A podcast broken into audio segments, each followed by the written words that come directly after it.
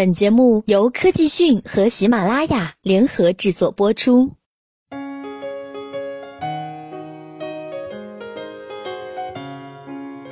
日前，三六零云盘发布消息称，即将转型企业云服务，同时暂停个人版云盘。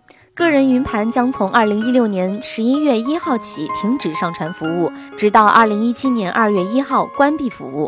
对于那些习惯了三六零云盘存储的网友们来说，这个消息堪比晴天霹雳。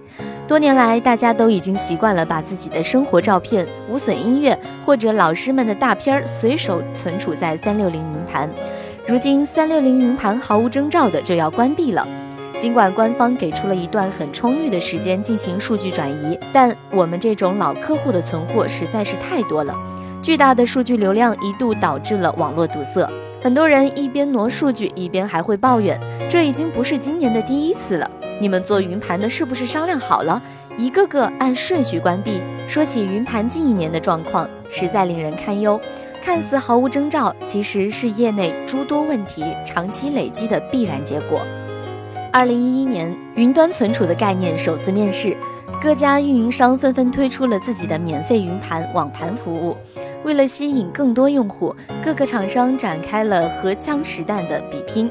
你提供五 G 的空间，我就上升到十 G；你免费扩容到一百 G，我干脆放出一个 T 的空间，搞得卖硬盘的都快没饭吃了。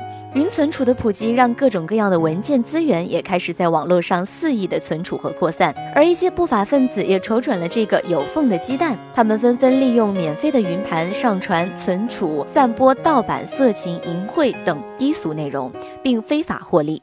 网络上戏称的老司机，一开车动辄几个 G 的种子，以低廉的价格出售，顿时便能引来无数网友的围观和追捧。更有甚者，利用撞库盗号等手段。获取非法内容买卖的途径，这样的老司机们，监管部门岂能容你？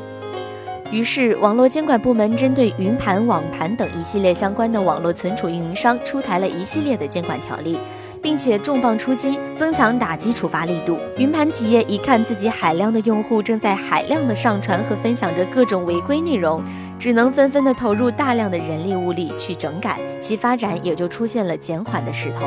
在低迷的环境之下，不少网络存储企业相继选择明哲保身。